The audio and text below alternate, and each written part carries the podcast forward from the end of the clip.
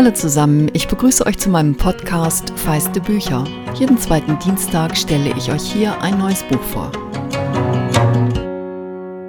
Vor einigen Jahren erzählte mir eine Bekannte von einer Affäre, die sie mit ihrem verheirateten Nachbarn hatte. Ich weiß nicht, wie alt der Nachbar damals war, ich habe ihn mir immer als Mann in seinen 40ern vorgestellt, wobei ich heute vermute, dass er jünger war. Meine Bekannte war auf jeden Fall zwölf, als es begann, und sie sagte, sie sei damals irgendwie stolz gewesen, dass sie die Frau dieses Mannes ausstechen konnte. Und ich weiß noch, wie irritiert ich war, weil sie das auch mehr als 30 Jahre später so ungebrochen erzählte und dabei noch immer eine gewisse Aufregung mitzuschwingen schien. Und ich habe mich manchmal gefragt, ob sie das gut zehn Jahre später, als die MeToo-Bewegung begann, noch genauso beschrieben hätte. Warum ich euch das erzähle?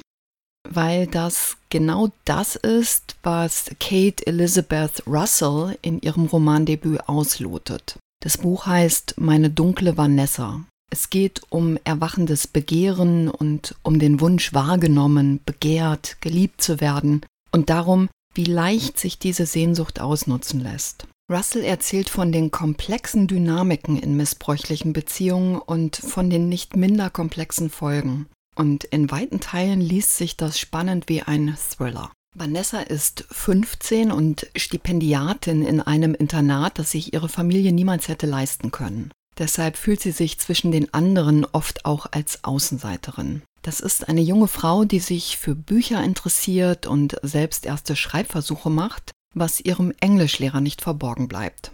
Jacob Strain ist 42 und in vielerlei Hinsicht das, was einen guten Lehrer ausmacht. Er brennt für sein Fach, er fordert seine Schülerinnen und Schüler heraus, er versorgt sie mit Hintergrundinformationen. Dieser Erzählstrang spielt im Jahr 2000, noch bevor es Wikipedia gab. Er will Menschen für Literatur entflammen, aber vor allem will er Vanessa. Und er weiß genau, wie er das empfindsame, intelligente Mädchen für sich gewinnen kann. Im Buch begegnen wir Vanessa zuerst im Jahr 2017. Sie ist inzwischen 32, arbeitet an einer Hotelrezeption und beobachtet auf ihrem Handy, wie auf Facebook Missbrauchsvorwürfe gegen ihren ehemaligen Lehrer und Geliebten viral gehen. Und sie macht sich Sorgen um ihn. Um diesen Mann, der ihre erste große Liebe war und der für seine Liebe zu ihr, zumindest aus ihrer Sicht, alles riskiert hat. Ich lese euch jetzt mal einen inneren Monolog der jungen Vanessa vor, kurz bevor sie das erste Mal Sex mit ihrem Lehrer hat.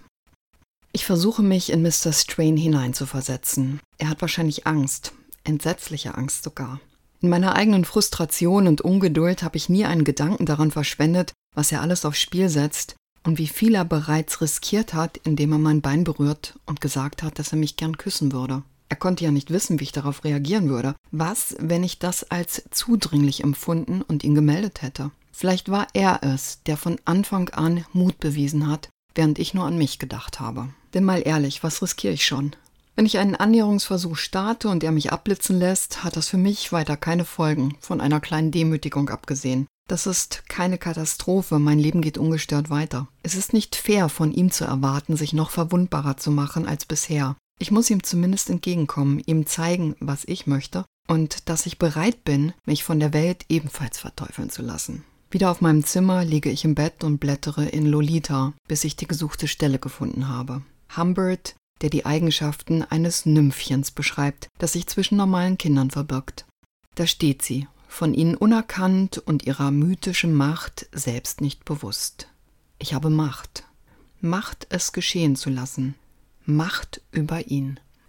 Lolita spielt eine große Rolle in diesem Buch. Wladimir Nabokovs Roman von 1955 gilt als Klassiker der Weltliteratur und obwohl mir das Buch immer mal wieder begegnet ist, kenne ich leider nur die Verfilmung. Humbert Humbert, ein Literaturprofessor, Ende 30, beginnt darin ein sexuelles Verhältnis mit seiner zwölfjährigen Stieftochter Dolores, die er Lolita nennt. Heute ist uns sehr bewusst, dass man das nur als Missbrauch bezeichnen kann und doch ist der Roman lange vor allem als große tragische Liebesgeschichte verstanden worden. Und der Name Lolita wurde zum Inbegriff des verführerischen Mädchens. Ich werde mich diesem Buch wohl einfach mal stellen müssen. In Russells Buch hat Vanessa Lolita von Strain bekommen, und zwar sein Exemplar. mit all seinen Anmerkungen und es ist wie eine Verheißung für sie. Im New Yorker Online-Magazin Vulture erzählt Kate Elizabeth Russell, wie sie mit 13 selbst auf Lolita gestoßen ist und davon wie besessen war. Ich stelle euch einen Link zu diesem Artikel in die Episodenbeschreibung und werde auch noch ein, zwei andere einfügen. Schon als Teenager begann Russell ihren Roman zu schreiben, woraus am Ende ihre Doktorarbeit geworden ist. Und nach fast 20 Jahren und vielen Transformationen liegt jetzt das Buch vor.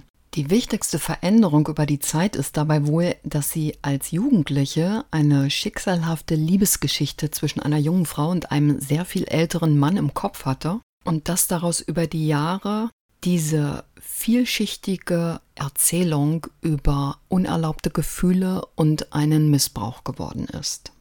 Das US-Magazin Marie Claire hat Russells Buch als Lolita für die MeToo-Generation bezeichnet, weil es konsequent die Perspektive von Nabokovs Buch spiegelt. Während er aus der Sicht des Mannes schreibt, hat Russell durchweg die Perspektive Vanessas gewählt. Es gibt eine Szene zu Beginn der Beziehung, in der Strain vor Vanessa niederkniet, seinen Kopf in ihren Schoß bettet und theatralisch ankündigt, er werde sie ruinieren. In der Dramatik ist das etwas, was die 15-Jährige als Ausdruck höchster Gefühle empfindet. Aber im Lauf des Buchs macht Russell dann sehr eindrücklich klar, was für eine zersetzende Wirkung das Verhältnis auf Vanessa haben wird. Und die größte Rolle spielt dabei, dass Vanessa sich nicht zugestehen kann, dass ihre Liebe sie auch zu einem Opfer gemacht hat. Denn schließlich wollte sie das ja alles, oder?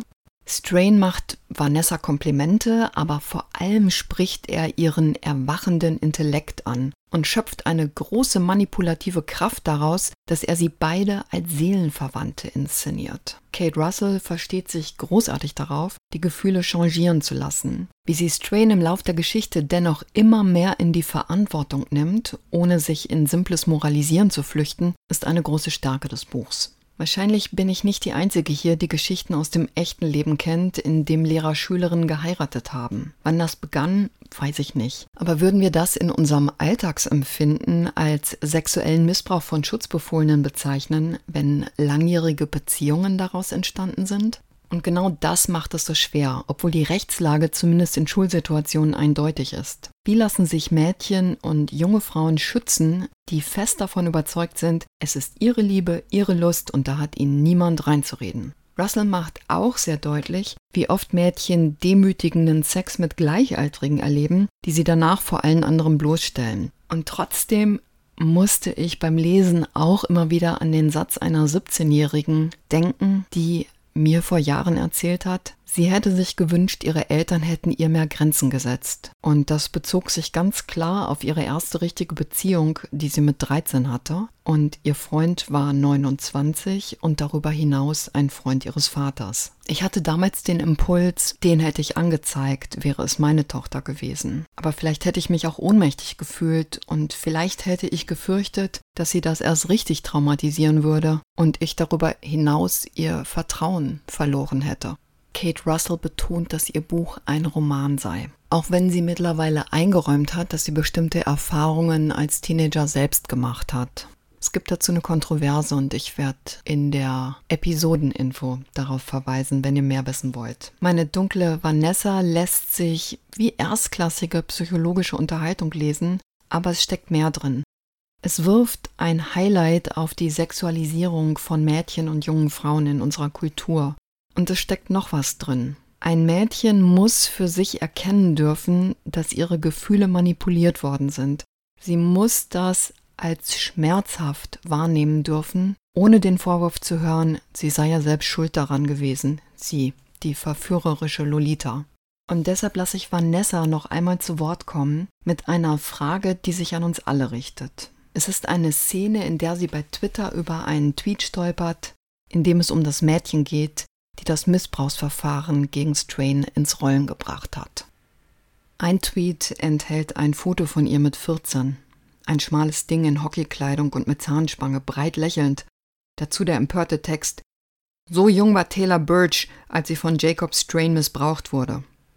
Ich versuche mir dieselben Worte als Unterzeile zu den Polaroid-Bildern vorzustellen, die Strain von mir gemacht hat, als ich 15 war.